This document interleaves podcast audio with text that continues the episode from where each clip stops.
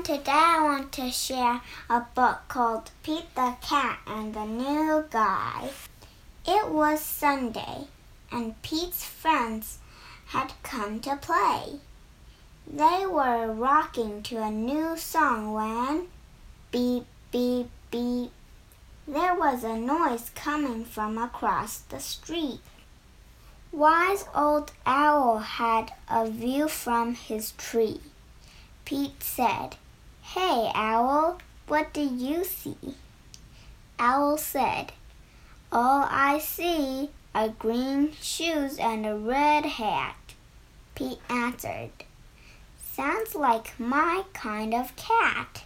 Pete could not imagine who this new guy could be. I really hope it's a new friend for me. On Monday, Pete wanted to say hi, but he was feeling kind of shy. So he just rolled by and by and by and by until finally Pete got to meet the new guy. Pete said, I never met anyone quite like you. You seem like a duck and a and like a beaver too. The new guy said to Pete, Hi, my name is Gus. Glad to meet you. I'm a platypus, Pete said. You're not like me, and I'm not like you, but I really think being different is very, is really very cool. On Tuesday, Pete and Gus took a walk down the street. They came to Squirrel who was playing in a tree. Hi, Gus, said Squirrel.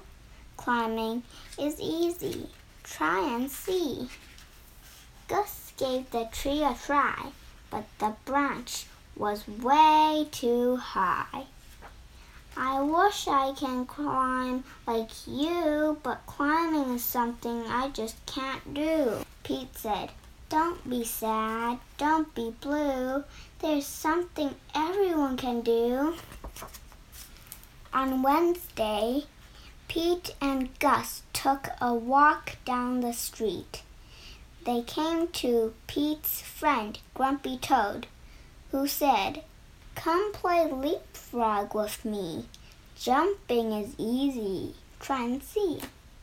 Gus jumped and leaped, but he couldn't get over Toad or Pete.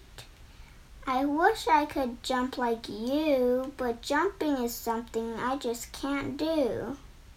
Pete said, Don't be sad, don't be blue. There is something everyone can do. On Thursday, Pete and Gus took a walk down the street. Soon they saw Octopus, who said, Come juggle with me. Juggling is easy. Try and see.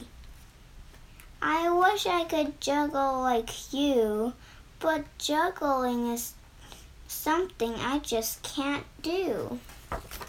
Pete said, Don't be sad. Don't be blue. There is something everyone can do.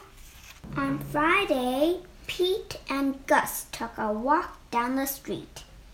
Gus said, I can't juggle or jump or climb a tree. It's no fun around here for me. On Saturday, Pete hoped Gus would come out to play. I wish Gus wasn't sad. I wish Gus wasn't blue.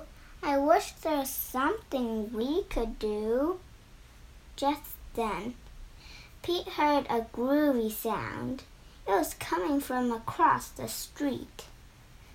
Gus was rocking to his own beat. Sweet, Pete said. Check out Gus the platypus. He found something cool he can do with us. Tap, thump, thump, tap, tap, thump. He's not sad. He's not blue. Gus found something that everyone can do. The end. Thank you for listening. Bye.